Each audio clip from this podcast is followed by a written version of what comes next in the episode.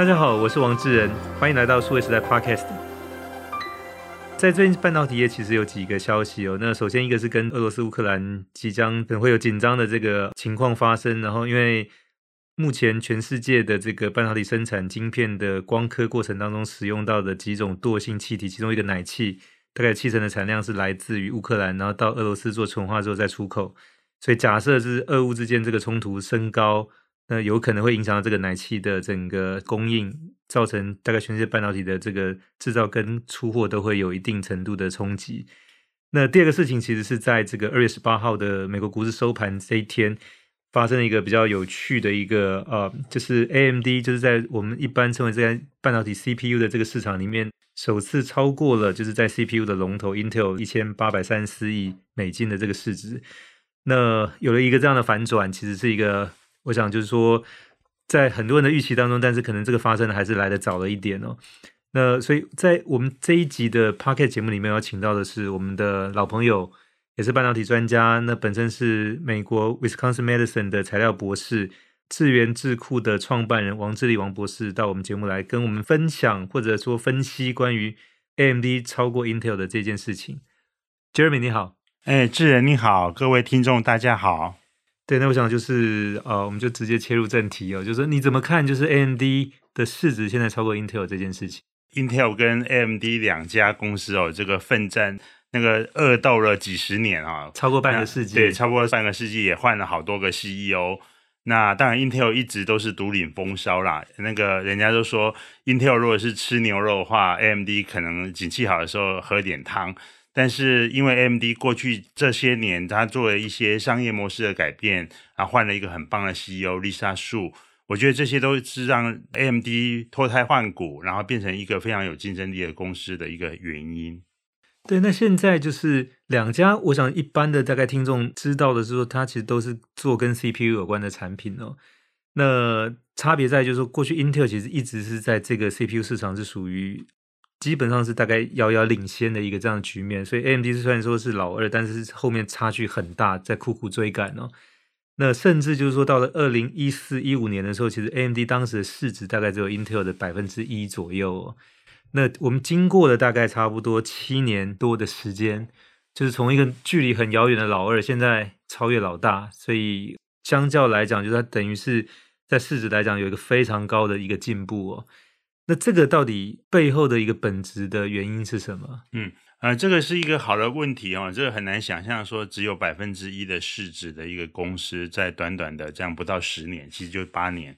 它就是摇身一变变成它的最大的竞争对手。事实上，如果从营收来讲，事实上 AMD 还是只是 Intel 的几分之一，大概四分之一、五分之一之间。当然这几年应该会有不断的调整，AMD 会一直冲上来。但是不管怎么冲，最后还是只有。二十 percent 才三十 percent 这样的比例而已，但为什么它的市值？我觉得是两个原因，一个原因是 AMD 它脱胎换骨，它从一个也跟 Intel 一样 IDM 的公司，然后在啊、开始改变，它就把它的制造的这个部门呃 spin off 出去，变成 Global Foundries。那这很多年以前，那这中间要经过很多很多次的门槛的调整之后，啊、AMD 就完全变成一个 fabulous。那这个 Fabless 的商业模式又刚好遇到他找到一个最好的伙伴，就 TSMC，他等于是站在巨人的肩膀上，所以就是在不用去担心过去，呃，AMD 常常会因为制程出了问题，或者是这个制程开发没有办法赶上它的产品的进度而落后的这个困难。那这是一个，第二个就是说啊，如果你看。AMD 跟 Intel，它当然是高度竞争在 PC 还有 Data Center 的 CPU，但这几年当然 Intel 在 Data Center 还是比较强，强很多。但是在 PC 这种比较 low margin 哈，那又很需要快速变化，比如说包括啊、PC 是用在娱乐上，或者是年轻人打这种 gaming 哈，这些在很早年的时候，当年有两个绘图晶片的公司在竞争，ATI 跟。呃，NVIDIA 这种时代的时候，那 AMD 就买了 ATI 哈、哦，那所以它其实也有自己的。那是在九零年代的时候。对，九零年代，所以就是大概十几二十年前吧哈、哦，所以它在 GPU 实上它有一些的琢磨，那只是说，因为它我就像我刚刚讲的，它在这个制成的这个过程、整合的过程，它一直都遇到困难，那反而是 NVIDIA 这另外一个很重要的公司，它是从 GPU 起家，而且它从 Day One 它就是只做设计 IC 设计，所以它是一个 Pure fabulous 公司，而且它从 Day One 就是跟 TSMC 一起做，所以你现在 NVIDIA 当然是还是全世界市值数一数二哈。这两天它股价有稍微掉下来，跟 TSMC 的市值一直在伯仲之间，但是前几个月我们看到它已经冲过 TSMC 到达。非常高，八百，就那个时候大概将近九千亿美金。对对对对，八百、嗯、多，将近九千亿美金。我甚至预测说，它说不定会是第一个超过 trillion，然后一个一直这样子。对，那我想刚才其实 Jeremy 王志立博士提到一个很重要，就是说，在过去三十年半导体产业产生了一个很大的一个从垂直整合所谓的 IDM 的模式走向水平分工。那这个是为什么台积电现在能够成为这个领域市值最大的原因之一。那同时，就是过去这些做垂直整合的公司，也逐渐是把这个所谓的生产制造这一块给剥离出来哦。那像 AMD，其实过去为什么常年落后给 Intel，就是因为它在生产制造，特别是一个是制程技术的开发，第二个产能的供应，其实都不稳定哦。那刚好 Intel 在过去，我想从二零二零年之前，它其实一直在生产制造的技术是属于在行业里面最领先的，包括领先台积电跟三星。那这个是。AMD 一直很难翻身，就是它的设计能力其实并不差，但它的生产制造能力其实差很多。那也就是在一四一五年，它把这个生产制造这块玻璃出来，变 Global Foundry 之后，专心去在聚焦在这个设计上面，所以那个是他擅长的部分。那把不擅长的交给他的伙伴台积电哈，那这个其实让他有了一个脱胎换骨的一个机会。那我这边补充一个资料，就是我们来看 Intel 过去这四年的这个营收跟获利。在二零一八年，Intel 营收是七百零八亿美金，赚两百一十亿美金；一九年是七百一十九亿美金，其实成长不大。那获利也刚好一样，也是两百一十亿美金。到二零年的时候呢，成长到七百七十八亿美金的营收，但获利稍微减少到两百零九亿。到二一年就去年，其实它成长营收到七百九十亿美金，但是获利反而减少到一百九十八亿。哈，这个是 Intel 的情况。那我们来看 AMD，其实这个变化就非常大，就是在同样一八年的时候，它只有六十五亿美金的营收，获利三亿啊、哦。那一九年的时候，六十七亿美金营收，获利也是三亿。到了二零二零年的时候，营收成长到九十七亿美金，然后获利是二十五亿。到了去年二零二一年，它成长到一百六十四亿美金，获利是三十一亿哦。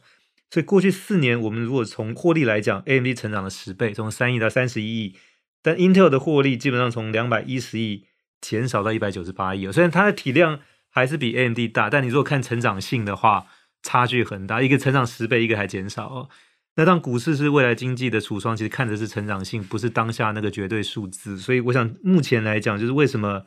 股市愿意给 AMD 这家公司有超过四十几倍的这个本益比，Intel 现在只有九倍左右。所以那这个我想就是说，它的所谓的获利成长跟营收成长性这件事情，大概就决定了股市怎么样给它评价。嗯是的，而且我刚刚也提到，AMD 好不容易摆脱这个制造的这个困境哈，那 Intel 反而是呃，我不能说他增加自己的困境啊，是说他本来就是 IDM，所以他本来的 CPU 就是在自己家里生产跟制造，做自己家里的晶片，他还要去帮人家做代工，所以他又成立了一个 IFS 哈，叫 Intel Foundry Service。对对，那这个 Intel Foundry Service，他又想要替人家做代工，那可是他又没有这个代工的经验，所以。他就会变成说啊、呃，很多的策略，他在里面要去做整合的时候，他就要考虑到我要怎么做好设计跟制造，然后我要怎么做好制造，是可以让外面的客户进来做我的代工的服务。那这几个事情其实虽然都是半导体，但是其实要把它做好都非常不容易。所以至于它到底要挑一军去做哪件事情，我觉得现在是 Intel 为什么在市值。啊、受到这么低估的情况，因为也不能叫低估啊，就是它一直就是这样，这一年来就是这最近这股价一直往下掉，就是因为它投资者看不到它未来性。那我觉得这个未来性不确定，然后挑战又这么多，那当然股价就会反映在上面。对，那 Intel 其实我们从它的营收跟获利来看，它还是一个非常体质非常好的公司。是的，只是现在看不到成长性，这个是最大的问题哦。嗯、那当然就是。跟 AMD，我想除了刚才我们谈到的，就是说两家公司采用不同的模式，因为现在 Intel 还坚持是这个 IDM 模式，再加上去做代工。上周出来的消息，他收购了一家以色列做晶圆代工的公司，叫 Tower Semiconductor，呃，翻译叫高塔半导体哦。那这家公司其实营收来讲，其实算是蛮小的，因为它去年只有十四亿美金的营收，获利只有一亿哦。那 Intel 花了大概五十四亿美金去收购这家公司，那我想就是说，其中一个应该也是希望尽快能够去取得有代工经验的团队跟客户哦。那 AMD 其实在过去这一年最有名的是收购一家叫 Zilinx，也是做 IC 设计的公司哦。那这个我等一下请这个呃 Jeremy 大概解释一下，他过去这个 Zilinx 叫做所谓的 FPGA 到底是什么样的一个产品。但 Zilinx 这个家公司是呃去年营收三十一亿美金，然后获利是六亿美金哦。那 AMD 大概花了一开始三百五十亿，但等到这个案最终大概经过一年的时间 close 的时候，已经上升到大概五百亿美金的这个价值。但 AMD 买了 Zilinx 这个呢，其实股市给它一个很正面的肯定，虽然市值跟着增加。但 Intel 买了 Tower 之后，其实市值相对是稍微有减少。那当然，我想这个其实也反映就资本市场对这两家公司各自做这个收购案的一个评价。我想这个其中一个指标。那 Jeremy 能不能大概也分析一下，就是那为什么 AMD 买 Xilinx 这个会大家更肯定它是一个加分的一加一大于二？但是 Intel 买的 Tower 这个感觉上是并没有达到它预期加分的效果。好的，谢谢 John 这个感觉这个要展开的话，就是要讲很多很多半导体过去的历史啊。我就简单来讲，Tower 因为它是做一个很特殊的代工，它也不是主流的这种 Silicon 的代工，所以它有很多特殊的制程。那当然它也是蛮重要的，只是说它的体量没有那么大。它是一个以色列公司。那就像我刚刚讲，其实 Intel 因为他们早期的这些呃创办人，他们跟以色列有相当好的关系。事实上，Intel 在以色列也投资做那个工厂，所以他们对以色列的政府也好，或者是以色列当地的环境的话也不陌生。所以他们买套来讲，相对于来讲，如果是其他的公司来买的话，我认为这个 transition 应该是相对简单。但是为什么他做这个事情并没有办法让投资者觉得很兴奋呢？是因为他买的理由啊、呃，根据这个生意非常好，一百个 billion 就一千亿美金的这个呃市场，那这个市场当然现在主流就是台积电是最重要，而且是独大。那 Tower 在这个市场里面只占一两个 percent 的份额，它大概以规模来讲排到第九名，第九名，所以第九已经非常小，你前三名就已经几乎没有竞争力了，跟第一名，更何况是第九名。但我刚刚一开始就讲，他并不是做。这个 silicon base 的，他是做一个 silicon germanium 或者其他相关的很多很多复杂的。那这个当然还是有它一定的需求，包括在 analog 上面。所以啊、在类比这方面确实也不好做哈，我们也必须承认。所以啊、呃，它有它的重要性，但是跟 Intel 说出来的理由就是说，他要想进这个代工的生意，结果他买了一个只占这个代工生意里面的一个相对比较小规模的一个公司，我就估计大概两个 percent。那这样的话，其实对他 Intel 要进这个代工领域的竞争力来讲，我觉得帮助不大。那我换个角度来讲的话，那你这个五六个 billion 哈，就五十四亿美金，那这么大的一个金额，如果你是用来买别的东西，或者你来自己建厂的话，也许也蛮重要。但是如果从地缘的角度来讲，他在以色列买了这样一个代工厂，让这个欧洲的客户或者是全世界客户，他在 Intel 要做代工这件事情。的一个分散，我觉得也不是什么坏事啦。那我们静观其变，因为这个毕竟就是才刚宣布嘛，可能要花一年时间，还要透过很多的层层的这种反垄断的那个考验，最后能不能成也说不定，也不一定过得了。也，也可能像之前那个 NVIDIA 买 ARM 最后破局。对对对，因为很多国家可能跳出来，只要有一个国家不同意的话，你这个你这个时间过了以后，你就做不成。所以这个我觉得我们还在观察，这个还不是一个。非常确定的事情，但 Xilinx 就不一样，Xilinx 被那个 AMD 买啊，这是确定的。那上礼拜已经就是那个 close 了，对对对。嗯、那我觉得这是一个很好的组合哈。如果我们再回顾一下 Xilinx 最早期哦，它是它的竞争对手叫 Altera，那这两个都是做 FPGA，FPGA 主要就是说，哎，我做完这个。FPGA 之后呢，我可以在上面的几层的那个金属的话，我还可以做调整。意思说我不是说生产出来以后就死掉，我还可以做一些调整。所以我不同的应用，我可以在就上面几层，纵使都已经生产完了，我还可以做调整。那这个有什么好处呢？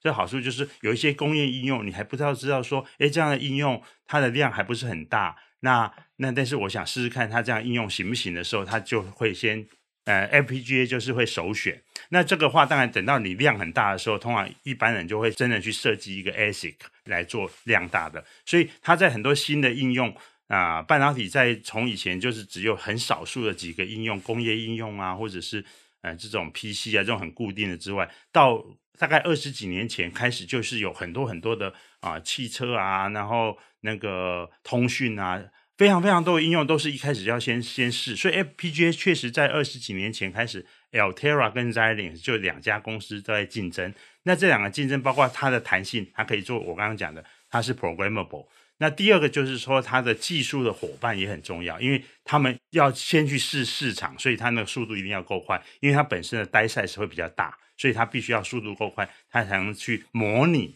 它那个应用。那 Altera 啊、跟 Ziling 事实上早期他们都是 Fabulous，就是都是只做设计。Altera 早期的 partner 是 TSMC，那 Ziling 是 UMC，所以其实早期 Altera 是占了一点便宜。但是过了一阵子之后，Altera 突然被 Intel 买去了啊！Intel 那时候就是第一次他想做那个 Foundry 的时候，他把 Altera 买去了。那那个因为后来 UMC 它的技术没有办法跟上 TSMC，所以 Ziling 就渐渐把他的技术伙伴来跟 TSMC 合作。因为 Altera 被那个 Intel 买去了嘛，嗯、所以就 Xilinx 过来跟 TSMC 合作就比较有道理了。那也因为这样子，Xilinx 就后来就一路的跟着 TSMC 的成长。那 Altera 就使用呃那个 Intel 的技术，那但看看现在看回头看的话，Altera 在 Intel 的这个 group 里面，它所扮演的角色其实是就没有那么重要。LPG 的就看它的营收成长都不会变成一个像其他 Qualcomm 啊、NVIDIA 啊，可以一直一直往上冲，或像这一两年的 AMD。那啊、呃，所以 AMD 买了 Xilinx，我觉得有两个意义啦。一个就是说，它又让它的这个应用领域，就是它现在有的 PC 啊或 Data Center，它可以再扩展。将来我们都知道，往后十年可能半导体就是啊、呃、应用在各方面的领域，所以它有多一个 FPGA 可以去试市场的话，对于有一些客户，他可能也是蛮需要的。那另外一个的做法就是说，他把这个买进来之后，他也许。他们内部还会对于这种应用，他自己可以去定义新的应用，就是连客户都想不到的，因为它有两个 solution 啊，比如说一些 Edge AI 啊，或者是一些其他应用。其实说实话，我如果现在都能讲出来的话，也许啊、呃，应该不要坐在这里，就快点跟 John 去开个公司吧。所以这一块其实，我想现在市场上大概也帮他总结说，它会比较针对所谓的高性能运算 （High Performance Computing） 就 HPC 的这一块的。是那当然，这个最主要应用就是在所谓的资料中心里面的这个 server 里面用的 CPU，跟刚才像 Jeremy 提到以后，包括像 AI 这个东西，呃，运普及之后，它其实很需要有边缘计算，就是说离你越近的那一台 server，可能就不一定送到云云端，因为云端有时候卡到网速可能不会不会比较快，就离你最近那台 server 去帮你分担到一部分运算量，那再传回来这样子。那这个其实是帮助呃 AMD 更 focus，算有很多。以后的一些新的应用，一开始量可能不大，所以需要比较小量，容易做调整，用到这个 Xilinx 这个 FPGA 这样的一个一个特色哦。那所以我想就说，那这个目前两家就是 AMD 跟 Intel，因为 Intel 现在其实要解决的问题还不少。第一个是制程技术落后给台积电啊，那现在当然就是说号称是到了二零二四年，就大概两纳米的时候应该能追上哦。但我想后面持续这个制程技术这个比赛是不会。终结的，另外一个就是产能的部分，当然现在也在也在美国在加紧在盖厂，那不然就是代工的业务要发展这一块，那可能买了这个就是呃 Tower 之后，因为之前本来是要买这个 Global Foundries，那当然现在看起来 Intel 要处理的问题是远比 AMD 要来的多很多，因为 AMD 现在只要专心在它现在所谓高性能运算这块继续往下发展，这个是比较单纯的，那英特尔现在要在同时好几个战线上都要去解决这个问题哦。那当然，我这边也想请教 Jeremy，就是因为去年二月中，Intel 新的 CEO Paul Gelsinger 上台，刚好到现在满一年。嗯、那刚好，我想这个其实市值的表现是给他一个最快的成绩单，嗯、所以呢，这个成绩单现在看起来应该是离及格还有一段距离哦。对，其实我比较公平的讲啦，那个今年的成绩单不能算在 Paul Gelsinger 上面了，这样应该是比较对的，因为这个都是他们前两任。造成的，对，因为这个我们上次有谈过，他比较像救援投手上来，就是万一真的就垒上跑者回去得分，应该算前一任投手的责任，是不是还不算在这个救援投手身上？更何况当时都已经满垒了哈，所以呃，可能还没有人出局哈。如果我们用棒球的比喻的话，所以我认为这一年这样下来之后，当然 Paul Gelsinger 他等于是大转弯，他把很多当时包括也顺便提一下，Intel 其实呃几乎要把它变成是一个。呃，outsourcing、就是他把他的产能也是 outsourcing 给 TSMC 在生产，哈，又又要要学 AMD，那结果 Petrosi 一进来后立刻大转弯，他自己要做 Foundry，而且他不要 outsourcing。我所谓他不要 outsourcing，不是说这两年，因为这两年不 outsourcing 就惨了，但是他未来不 outsourcing，所以他才会在还有一个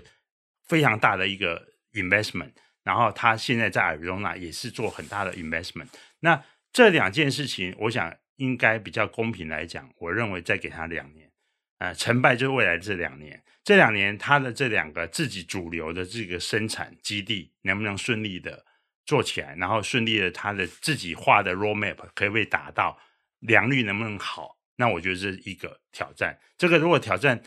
有达到的话，那当然他自己能够生产自己有竞争力的晶片，去跟 AMD 去竞争在那些市场的话，啊、呃，他还是有一点竞争力，因为他自己生产，如果他做得好的话，他就不用。让 TSMC 赚那个 margin 嘛，哈，那不过这个我觉得还不确定。那第二个就是说，他真的有多么用力去做他的 foundry service IFS，这跟他的 foundry service 的领头羊这个 president 有关系。那也要去分析一下这个 president 过去的历史里面，他有没有做过 manufacturing 啊？我觉得应该是没有。那他当然手下当然会有很多人是做这一块的，所以。他也别证明自己有办法去 handle 这个复杂的这种 foundry service，因为 foundry service 跟 Intel 不一样，Intel 就是我做好自己的产品，然后就是产品线很简单，然后就生产。但是 foundry 的话就是多样少量，那这个东西其实 Intel 的文化里面恐怕要完全一批新的人才有可能。所以那我想，当然这个就变成呃，以 AMD 跟 Intel 来讲，它等于两家公司其实竞争也超过半个世纪时间，因为。呃，两个的最初团队其实都从一九六五年的一家叫 Fairchild 的公司出来哦。那 Intel 是一九六八年成立，AMD 其实是一九六九年成立，只是比它晚一年。但是就是说，就晚这么一年，其实就长期就是在这个老大 的这个下面，其实很多年。但我想就是说到最终过了五十多年之后，居然能够来一个最终的大翻转，因为本来是长时间落后，而且落后幅度很大，到现在能够超前，所以。但我也看到，就是说，脸书上有些朋友留言说，这这个其实是一个蛮励志的故事，就鼓励那些老二们，就是不要放弃哦。就是说，只要你这个持续的与时俱进，然后抓到机会，能够转变你的商业模式，其实都还是有可能。对，我想在科技业这一种就是说，呃，竞争的强度之下，但是也有许多的这种变化跟可能性是始终存在。我想这个是提供一个最新的故事的例子。当然，当然，而且我就补充一句。也要找到对的领导人，像丽莎树这样，所以我们应该给他拍拍手。是，那我们谢谢王志立博士 Jeremy 到我们节目来帮我们分析整个 AMD 市值超越 Intel 这个事情背后的一些观点跟看法。谢谢 Jeremy 啊，谢谢 John，也请给我们在 Apple Podcast 上面欢迎留下你的想法或者对题目的一些建议。那我们下期再会。